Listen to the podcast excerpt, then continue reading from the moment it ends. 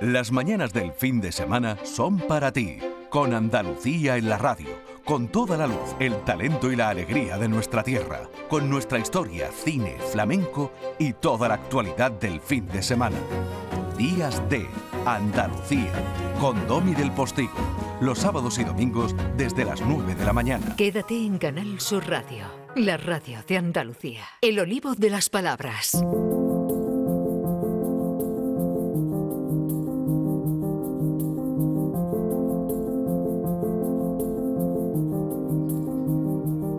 Señora Marquesa, qué alegría saber que está usted del otro lado del hilo telefónico, pero qué penilla no tenerla aquí, porque normalmente me gusta comentar a veces con usted cómo va el programa y estábamos muy orgullosos de esta primera media hora que hemos acometido ya. Buenos días, Domi. Me alegra saludarte. Hoy os he dejado esta hora sueltecito porque de vez en cuando hay, hay que dejar que vayáis solos y yo dejo de sobrevolar vigilando. Mm, bueno, no, no sé yo si eso es un lenitivo, por mucha dulzura que ponga usted en el razonamiento. Doña Dolores del Pons eh, y Olivar eh, eh, etimológico y léxico, em, ¿qué hace usted en Madrid? Estoy en Madrid porque ayer presentamos una exposición, una exposición didáctica que se llama Mujeres con Pluma que está expuesta en la Biblioteca Municipal Pérez Galdós de Madrid y está itinerando por todas las redes de bibliotecas municipales madrileñas. Así que ayer con una actriz sevillana, precisamente con Alicia Rodríguez Ruiz, hicimos una lectura dramatizada de esas cartas de mujeres de los siglos XVIII, XIX y XX que exponemos en la exposición y de una conferencia sobre la lengua de las cartas antiguas. Esta exposición Mujeres con Pluma la hemos comisariado mi compañera María Fernández y yo y bueno, pues estamos presentándola por el mundo como, pues como se hacía antes con los conciertos, con las folclóricas, etcétera, pues ahora estamos de gira presentando esta conferencia. Mm, bueno, muy bien, pues no pierdas ninguno de los baúles. Lola Pons Rodríguez, que no me acuerdo eh, siempre de tu madre y hay que recordarla, que ya sabes que es muy importante ya desde que me dijiste lo que me dijiste en este programa. Señora, un beso. Historiadora de la lengua española, catedrática de la Universidad de Sevilla, ya que estás en Madrid, ¿qué relación de parentesco hay entre nosotros y ellos? Mira, pues una oportunidad muy bonita que hoy hablemos de esa relación. Si te parece, Domi, primero vamos a empezar por la por el parentesco de curiosidades, ¿no? Por la parte más anecdótica. Entonces, pues yo estoy aquí en Madrid ahora eh, en estos días y resulta que me encuentro que hay un municipio de la Comunidad de Madrid al suroeste que se llama Sevilla la Nueva. Pues fíjate qué casualidad. Eh, siempre hemos hablado eh, en estos olivos mucho de la toponimia, ¿no? De los nombres de lugares, de lugares. Pues la toponimia de Madrid me deja estas estas coincidencias. Sevilla la Nueva se llama así porque la fundó un señor llamado Antón Sevillano en el siglo XVI. También, además muy cerca de por donde estoy yo ahora, hay una famosa estación de, de metro de Madrid, que es de la línea 2, que, que se llama Estación de Sevilla porque está en el cruce con la calle de Sevilla. Y hay también en Madrid, hablando de toponimia, hay aquí en la capital una calle que se llama Calle Andaluces que fíjate qué bonito porque esa calle linda con una avenida que se llama Rafael Alberti, mm. hay como un vértice de Andalucía aquí dentro de, de Madrid, exactamente, entre Puente de Vallecas y Vical, pero hay también una calle Andalucía entre Atocha y Pacífico. Mm. Bueno, están estos puntos anecdóticos de relación con Andalucía en Madrid. ¿Y la manera de, hablar el castellano, el español, qué tienen en común Andalucía y Madrid? Bueno, esa, esa es claro, más interesante, más profunda también. Eh, la vinculación de Sevilla y Madrid es más de, comparación de, de, estratos y de centros de poder. Me explico. Madrid hoy es la capital, pero lo es desde 1561, no antes, porque antes no existía capital. Antes de eso la corte era itinerante y donde estaba el rey, pues esa era la capital durante los meses o años que el rey se establecía en un lugar. Felipe II eh, había nacido en Valladolid eh, y decide fijar la capital en Madrid.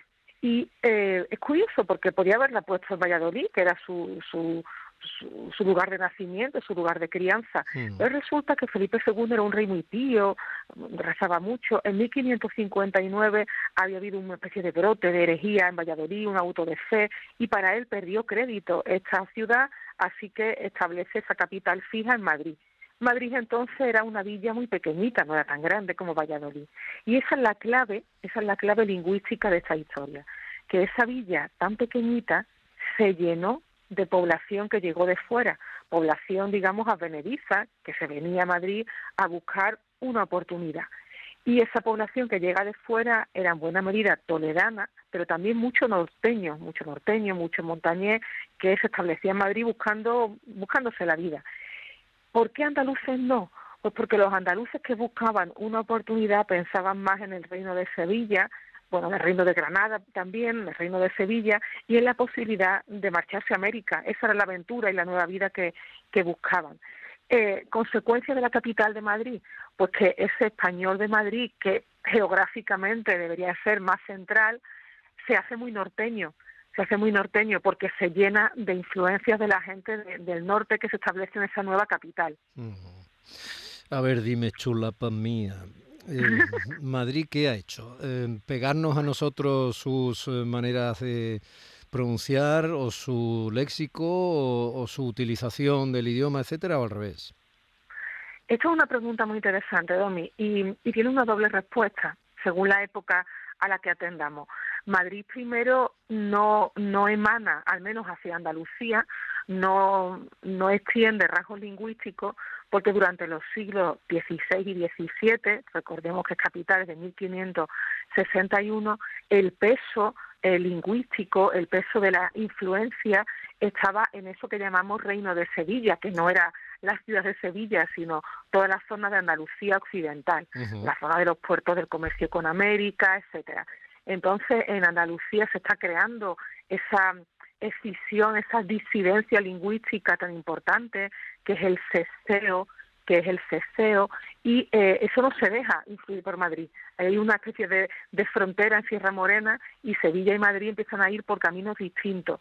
Em, pero eh, a medida que va, vamos avanzando en el tiempo, esa capitalidad de Madrid empieza a ser ya sí más influente, más influyente sobre eh, Andalucía pues eh, vamos a ir poco a poco viendo cómo eh, hay algunos rasgos del español de, del centro de la península, del español madrileño, que van a terminar eh, llegando en Andalucía, sobre todo a partir del siglo XIX. Pero sí que hubo un momento en el siglo XVII donde había una oposición, no conflictiva, no violenta, pero había una separación entre la pronunciación sevillana y la pronunciación castellana norteña. Y la castellana norteña estaba simbolizada en Madrid. Ya era Sevilla frente a Madrid. Bueno, pues entonces tiempo muerto. A ver, vamos a utilizar em, aquel ensayo que hizo Menéndez Pidal, que sigue siendo uno de los grandes eh, filólogos, historiadores de la lengua y tal en nuestra tierra y en lo que tiene que ver con el castellano, ¿no? Sevilla frente a Madrid, lo has dicho con toda intención, así se llamó aquel ensayo y eh, ¿quién ganó? Eh, es una pregunta muy bonita, Domi. Hoy es de la distancia, como te echo tanto de menos, pues me, en fin, estas preguntas me, me están pareciendo muy, sugerentes todas ellas. Sevilla frente a Madrid, claro que, como tú lo has dicho, ese es un ensayo señero de Menéndez Pidal y ahí ya nos dice, vamos a ver, cuidado, porque está el habla de la nueva capital de Madrid, pero está el habla de Sevilla, que era el núcleo comercial y el asiento también de otro tipo de, de corte. Eh, esa interpretación pidalina de ese artículo Sevilla frente a Madrid, que es un artículo del año 62, fue muy importante porque fue la que probó cómo eh, el español americano era fuertemente andaluz en su base, eh, constitutivos de, de ceseo y ceseo. Entonces, esa decisión, me preguntabas, ¿quién ganó? Pues en el 16-17, obviamente, Sevilla, quiero decir. No, no, se, no se eliminó, obviamente, la pronunciación castellana norteña, pero ahí está tan viva hoy la pronunciación andaluza que se hizo prestigiosa dentro de la propia Andalucía por la validación que hicieron los andaluces de, esa pronunciación que se extendió en todo tipo de clases sociales. O sea, Sevilla frente a Madrid eran dos capitales lingüísticas que se miraban frente a frente. Bueno, en todo caso, poco a poco, a medida que iba llegando la modernidad, tanto Sevilla como Madrid se fueron contaminando felizmente, ¿no? Y, y eso, y eso está bien, y te lo digo yo, que estuve años trabajando en televisión, etcétera, en Madrid y en esa novena capital que decimos aquí con cariño los domingos, en esa sección, esa postal sonora que hace el periodista andaluz Jesús Nieto, ¿no? que también trabaja y vive allí.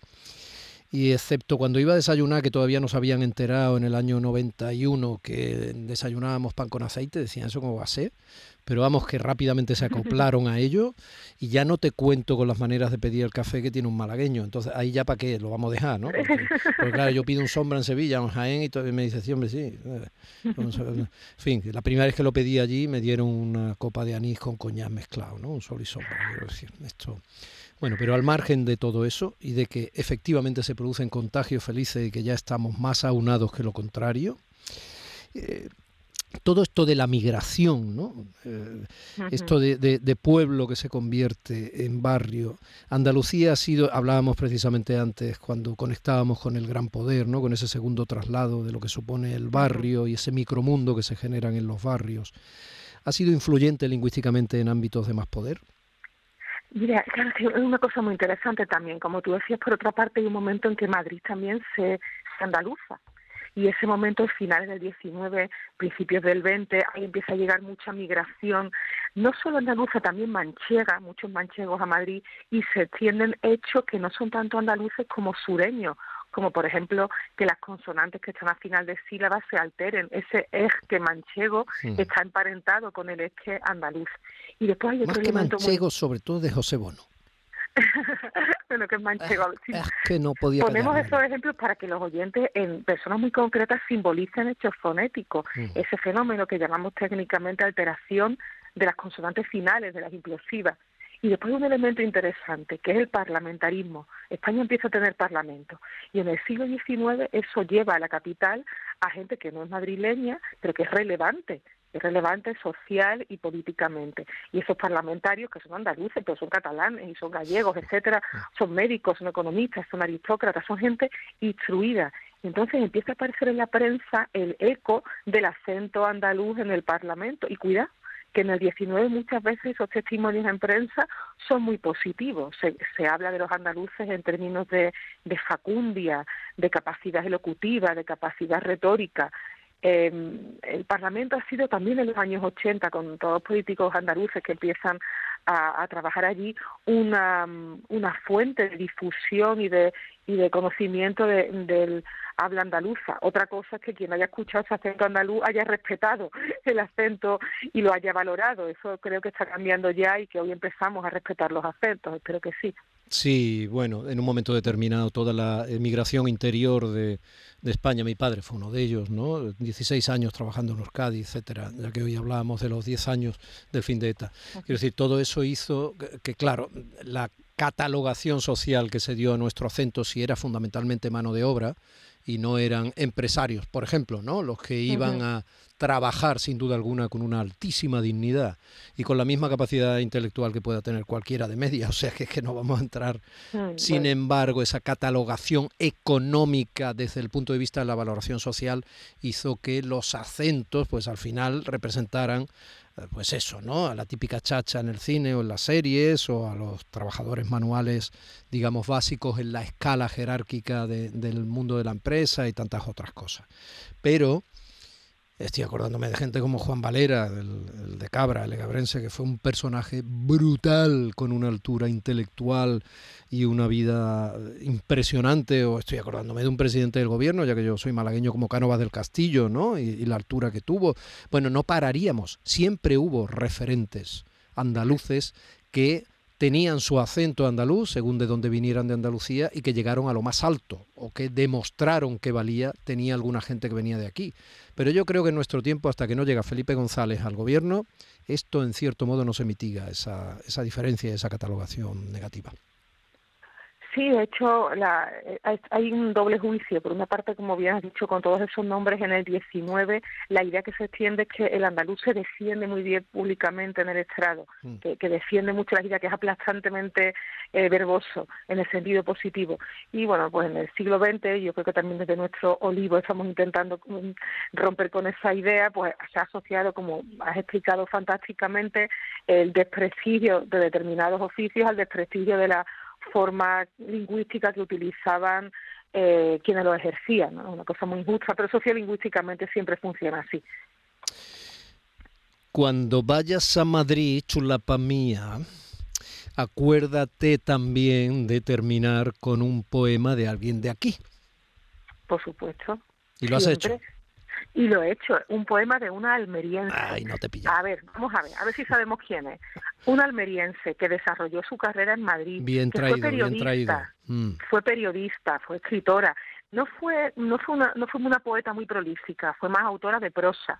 Eh, nació en 1867, murió aquí en Madrid en 1932. Es Carmen de Burgos, es la famosa Colombine. Mm. Carmen de Burgos Colombine.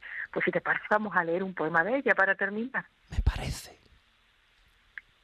Aunque me pidas perdón por las penas que he pasado, el dudar de mi cariño, yo no puedo perdonarlo. Cuando yo paso por tu calle, envidia tengo a las piedras que pueden besar tus plantas cuando las posas en ellas. Si algún día te olvidara de mi traición, no te quejes, que tú me diste motivo solo para aborrecerte. ¡Ole! Eso no va a pasar, ¿eh? Es que hemos acabado como muy enfadados, Domi. Yo no estoy enfadada. hemos acabado como los dos así. No, no queremos. me, me, he recordado una pieza de Los Quinteros ya que fueron también tan denostados ¿no? por la alta cultura y luego poco a poco recuperados ¿no? por su costumbrismo y todo esto. Eran muy brillantes escribiendo que se llamaba Ganas de reñir. Sí, te, te, conmino a que te acerques a la piececita teatral porque es, singularmente divertida y los protagonistas son una pareja, ¿no? Bueno, pues en eso andábamos nosotros, en ganas de reñir. Mi querida mm, catedrática, eh, a sus pies, la semana que viene más. Un abrazo. Disfruta de Madrid, Lola. Muchas gracias. Ojalá que las palabras que hablan de la soledad busquen un acompañante y no hablen solo por hablar.